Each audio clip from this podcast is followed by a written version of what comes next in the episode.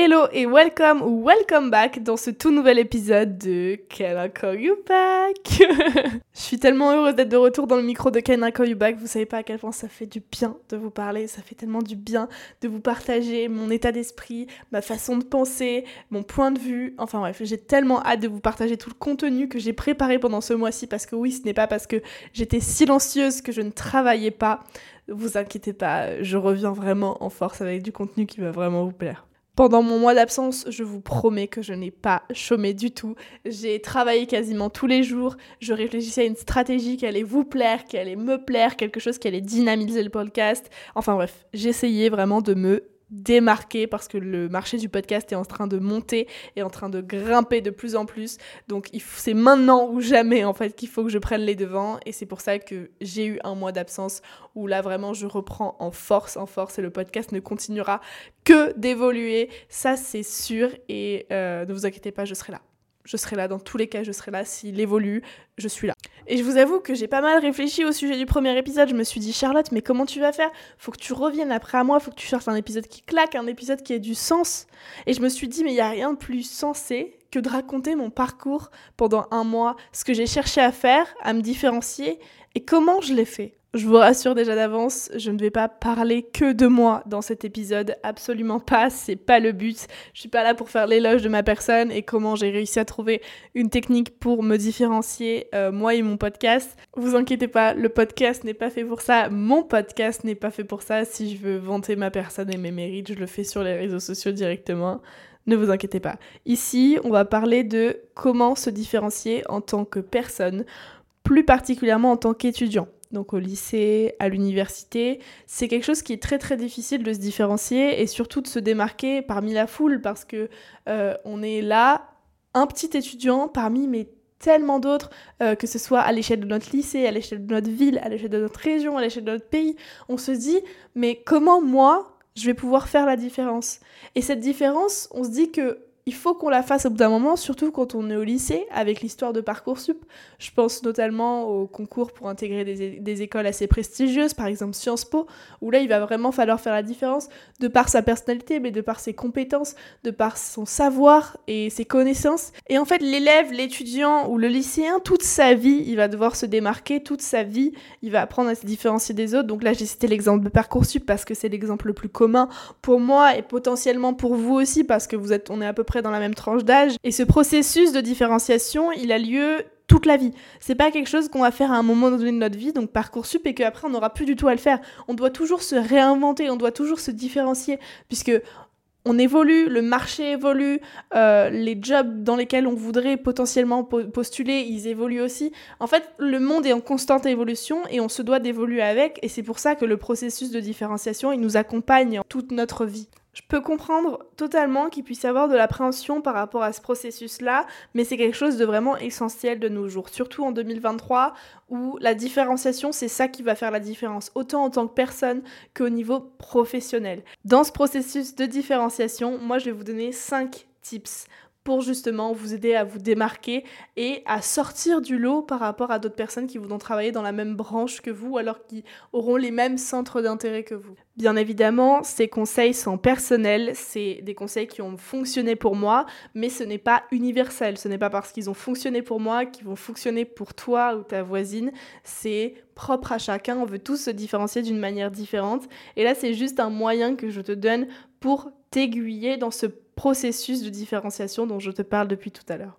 Trêve de plaisanterie, le premier tips que je vais te donner, ça va être de trouver ta passion.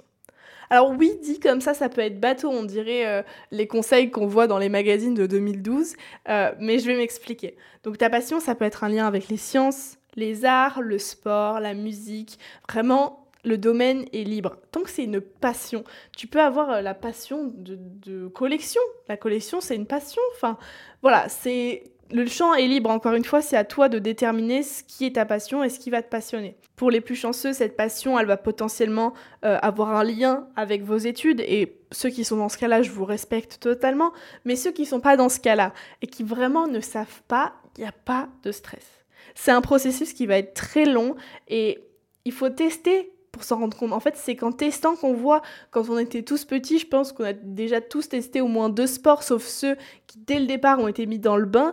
Et franchement, encore une fois, vous, vous êtes chanceux, vous avez trouvé votre passion directement. Mais personnellement, le nombre incalculable de sports que j'ai testé quand j'étais petite, en passant par la danse, donc modern jazz, hip-hop, euh, l'équitation, l'escrime, l'escalade, le judo, le karaté, le tennis, enfin bref, j'en passe. Et pourtant, je me suis rendu compte quand j'étais au lycée, donc c'était il n'y a pas si longtemps que ça, c'était il y a peut-être 2-3 ans, que le sport c'était vraiment pas mon truc et que bah, c'était juste un moyen divertissant et cool, mais que je me voyais pas exceller dans ce domaine et que j'étais pas passionnée par ça. Et vous allez vite vous en rendre compte parce que la passion, elle s'allie avec la discipline et la motivation. Et si vous vous rendez compte que c'est juste un passe-temps euh, comme moi j'avais avec les sports que j'ai testés quand j'étais au lycée, bah c'est pas grave, je vous aimais, mais vous n'êtes pas passionné. C'est pas grave, on passe à autre chose. Le sport, c'est pas votre truc. Moi, c'est exactement ce qui s'est passé. Je me suis dit, ok, le sport, c'est pas ma passion. On bifurque et on passe à un autre domaine. Je sais que rien que la première étape, c'est un processus qui est long, mais une fois que vous avez trouvé votre passion, ça va vous donner une direction claire, que ce soit pour vos études ou même pour votre carrière. Alors, oui, j'emploie le mot carrière alors je m'adresse à des étudiants tout simplement pour vous dire qu'une passion, ça peut devenir réellement une carrière.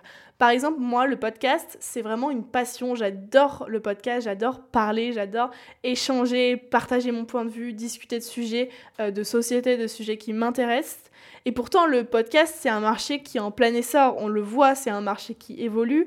Et je ne fais absolument pas ça à, but euh, lucratif. Et ça reste une passion. Mais je sais que dans les cinq prochaines années, ça peut potentiellement devenir euh, une carrière, une carrière potentielle. Je peux carrément me lancer dans le podcast et abandonner mes études si je vois que vraiment les résultats sont prometteurs. Alors, je vous rassure, pour l'instant, c'est pas euh, ce que j'ai envie de faire. J'ai envie de terminer mes études. Mais voilà, ça peut être une potentielle opportunité de carrière. Et ça peut m'ouvrir plein de portes plus tard. Et bah votre passion, celle que vous allez trouver, ça doit être la même chose. En fonction du domaine dans lequel vous vous dirigez, par exemple le sport, ça peut vous emmener mais tellement d'opportunités, les sports-études. Les sports-études, c'est fait pour ça. Et si vous vous dites, ouais, mais non, c'est bon, euh, je suis trop vieux pour les sports-études, euh, moi je suis en deuxième année de fac, à la fac, euh, il y a des associations sportives, allez-y, foncez, n'hésitez pas. En fait, il faut que vous passiez cette étape de il faut que je fasse le step, il faut que je teste, il faut que je vois qu'est-ce qui me correspond, qu'est-ce que j'ai envie de faire et jusqu'où j'ai envie d'aller. Et c'est là que votre passion, elle va être déterminante parce que vous allez vraiment vous rendre compte que c'est une passion quand vous allez vouloir aller toujours plus loin et toujours euh, étendre cette passion et toujours la travailler dur comme fer, avoir de l'ambition, avoir la détermination. C'est comme ça que votre passion, vous allez savoir que c'est votre passion. le deuxième tips que je vais te donner, ça va être d'être créatif. Alors, il y a deux étapes de la créativité. Il y a la première créativité qui va être directement liée avec ta passion. Donc ça, c'est totalement possible. Par exemple, si ta passion, c'est d'écrire, bah, tu vas potentiellement écrire un livre avec une trope, donc le trope ça va être le thème, le fil conducteur, qui sort du lot, euh, une trope qui surprendra, tu pourras ajouter des plot twists, enfin tu vas donner un sens à ta passion en te démarquant, en étant créatif. Parce qu'écrire un livre c'est bien, mais un livre qui a du sens, un livre qui attise la curiosité, c'est encore mieux et ça donne du sens à ta passion. Mais il y a l'autre côté aussi qui n'est pas toujours lié à la passion. La créativité, ça va être un trait de personnalité que tu vas pouvoir développer. Ça va passer dans plein de détails, notamment le style vestimentaire, le genre de livre que tu lis, la façon de voir les choses, de penser. Après, tout ça reste assez subjectif. Pourquoi cela reste assez subjectif? Tout simplement parce que la créativité n'est pas utilisée de la même façon par tout le monde. Je ne vous apprends rien, il y a des personnes beaucoup plus créatives que d'autres. Tout simplement, euh, la créativité, elle se situe dans le cerveau. Je m'explique parce que là, ça peut paraître un peu barbare. En fait, la créativité, ça va être tout ce qui va être hémisphère droit du cerveau. Le cerveau, en fait, il est découpé en sorte de zones. Et quand on le découpe verticalement, on a deux hémisphères qui se distinguent, le droite et le gauche. Dans l'hémisphère droit, donc celui dont je dois vous parler, ça va être le cerveau créateur, le cerveau qui va traiter de la rêverie et de l'imagination. A contrario, de l'autre côté, on a l'hémisphère gauche, où lui, qui traitera plus de la logique, des sciences, des mathématiques, enfin bref, c'est celui qui va enregistrer et assimiler les infos.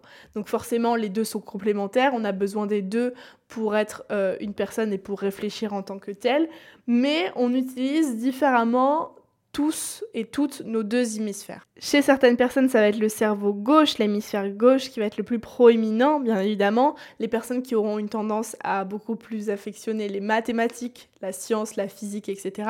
Tout ce qui révèle de la logique. Et d'autres personnes vont préférer l'hémisphère droit. Pour cela, il existe des tests en ligne. Donc, euh, vous pouvez taper test hémisphère droit, hémisphère gauche et en faire plusieurs pour voir votre, votre score euh, et faire du coup de la comparaison entre les différents parce que faire un seul site c'est bien, mais en faire plusieurs c'est mieux si ça vous intéresse réellement. Et en faisant mes recherches pour essayer de vous trouver un test potentiellement euh, convenable et crédible, je suis tombée sur Ned Herman. Ned Herman, qui est un chercheur qui a divisé le cerveau en quatre parties. Donc là, on n'est plus sur les deux hémisphères, là, on est réellement sur quatre parties. Ça s'appelle le test HBDI. Donc si ça vous intéresse, vous pouvez aller faire un tour. Par contre, je sais que pour le réaliser, euh, c'est vraiment avec des professionnels et que en ligne, du moins, j'ai pas trouvé de site assez fiable pour le faire. Mais si ça vous intéresse vraiment, je peux vous laisser aller jeter euh, un coup d'œil. En tout cas, pour faire le test de l'hémisphère droit ou l'hémisphère gauche du cerveau, il existe de nombreux tests en ligne et c'est vraiment assez facile d'accès. Et les tests, en général, vous comprenez euh, quand vous faites 2-3 tests euh, quelle partie du cerveau vous utilisez le plus ou alors si vous les utilisez euh, au même niveau. Ça, ça arrive aussi de faire un 50-50, parfois ça va être 60-40, enfin ça varie en fonction des personnes et avec les tests, vous allez pouvoir réellement le déterminer. Le troisième tips que je vais te donner, ça va être celui de développer tes compétences. À l'instant, on était en train de parler de l'hémisphère droit du cerveau qui était régi par la créativité, et ce tips-là, justement, il est beaucoup plus axé sur l'hémisphère gauche, puisque ça concerne les compétences. Les compétences, on va les développer dans un domaine d'intérêt qui va être précis. Si ça va être la peinture, tu vas prendre des cours.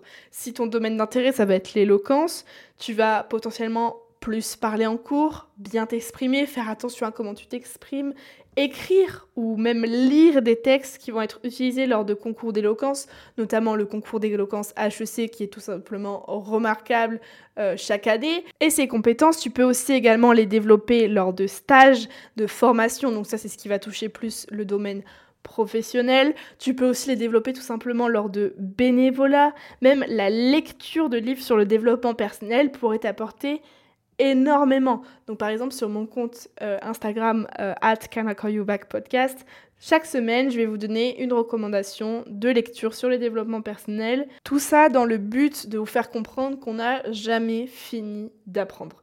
Et c'est ça en fait le but même de ce type-là, de développer ses compétences, c'est qu'on est en constant apprentissage et que le fait de développer des compétences, ça va être le levier principal pour se démarquer, surtout au niveau professionnel, quand on a fait des stages, quand on a fait des formations. C'est quelque chose qui va vraiment venir appuyer notre candidature et notre personne. Et là, vous allez me dire, mais pourquoi j'ai mis la lecture dans le développement des compétences? Tout simplement parce que, surtout quand c'est de la lecture de développement personnel, donc c'est ça vraiment que je pointe du doigt ici, euh, la lecture de développement personnel, euh, ces livres-là, on doit les lire comme si c'était une formation.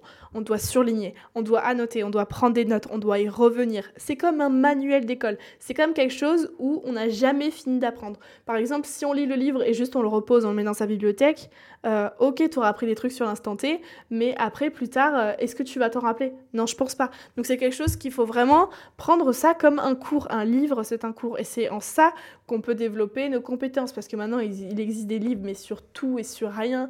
Euh, c'est tellement varié qu'on peut trouver un moins un livre qui nous correspond.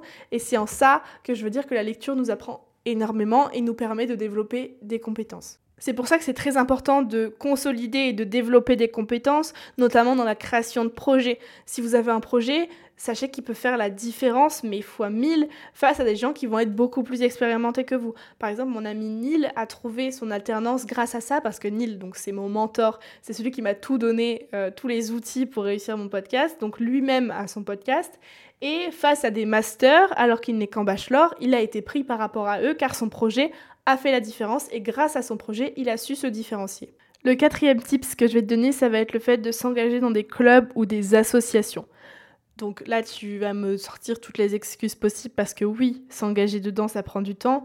Mais avec toutes les clubs et associations étudiantes qu'il y a, je suis sûre que tu vas trouver ton bonheur.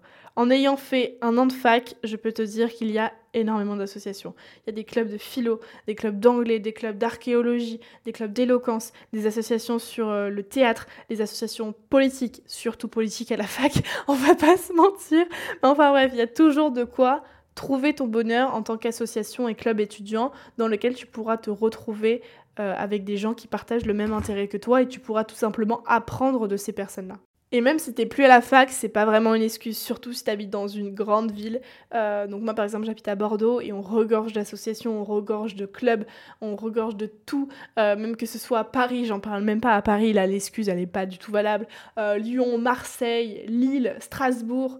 Franchement, je pense que tu as de quoi faire dans la ville en fonction de laquelle où tu es, mais il faut vraiment pas sous-estimer ça.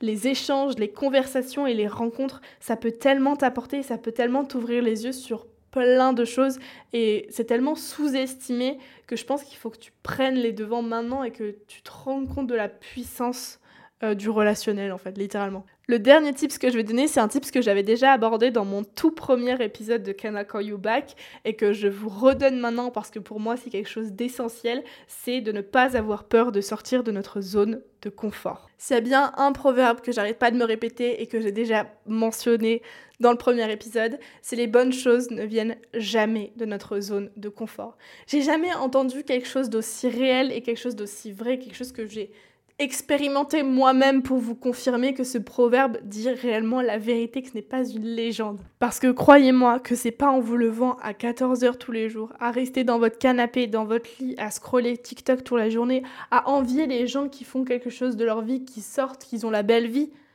que vous allez sortir de votre zone de confort et accomplir des choses et vous différencier. Je ne veux absolument pas vous faire culpabiliser parce que moi-même ça m'arrive, mais ce que je veux dire c'est que l'apologie du rien et la philosophie de je veux tout tout de suite maintenant n'existe pas. Et les gens qui vous font croire ça sont des menteurs les réseaux sociaux, ils ont complètement biaisé notre perception du travail et de l'accomplissement de soi-même, que maintenant, quand un influenceur dit qu'il a pris 2000 euh, euros pour faire une story, tout le monde trouve ça normal et tout le monde a envie de le faire et ça renforce du coup cette apologie du rien. Qu'est-ce que c'est l'apologie du rien? L'apologie du rien, bien, c'est dans le titre, c'est dans le fait de romantiser le fait d'avoir tout tout de suite sans rien faire. Et je vais vous dire sincèrement, aujourd'hui, c'est pas à cette génération-là que je m'adresse, c'est pas à cette partie de la jeunesse qui font l'apologie du rien que mon podcast est destiné. Mon podcast, il va être destiné à ceux qui veulent réussir en se donner les moyens, en ayant la satisfaction personnelle d'avoir accompli quelque chose et d'en être là pour une raison particulière. Et c'est en ça que se différencier, c'est important parce que ça passe aussi par le mental, l'état d'esprit. Si vous, dans votre esprit, vous voulez faire l'apologie du rien, mais que de l'autre côté, vous voulez vous différencier, ça va être très compliqué pour vous. Parce qu'il y a une partie de votre esprit qui voudra tout tout de suite sans rien faire, et l'autre partie qui se dit hum, mais j'ai quand même envie de me différencier, de sortir du lot. Oui, mais comment tu peux faire ça si tu veux avoir tout tout de suite? Et le principe même de ce processus de différenciation, c'est que ce soit dans le long terme. Donc comment tu veux faire l'apologie du rien, mais d'un autre côté vouloir euh, commencer à consolider un projet qui se bâtit sur le long terme. Ce sont deux choses qui s'opposent et pour pouvoir en réaliser une, il faut que tu laisses tomber l'autre. Je vais pas te dire laquelle est laquelle, je pense que tu as très bien compris euh, de quel côté j'étais, mais tous les tips que là je suis en train de vous donner, c'est à vous de les appliquer. En 2023, se démarquer, c'est devenu tellement important et les réseaux sociaux, on en parlait, mais il y a aussi un côté énormément positif à ça, c'est que ça peut booster ton projet. Le monde, il devient de plus en plus compétitif. Le marché, il est en train de se saturer petit à petit et tout marché confondu. Donc c'est vraiment le moment de prendre les choses en main. Et on a la chance, c'est la chance d'être jeune. La chance de faire partie de cette jeune génération avec toutes les technologies qui nous entourent. Alors il faut qu'on aille montrer aux anciennes générations ce qui va les succéder. C'était Charlotte dans la nouvelle édition du podcast Can I Call You Back? On se retrouve la semaine prochaine. See ya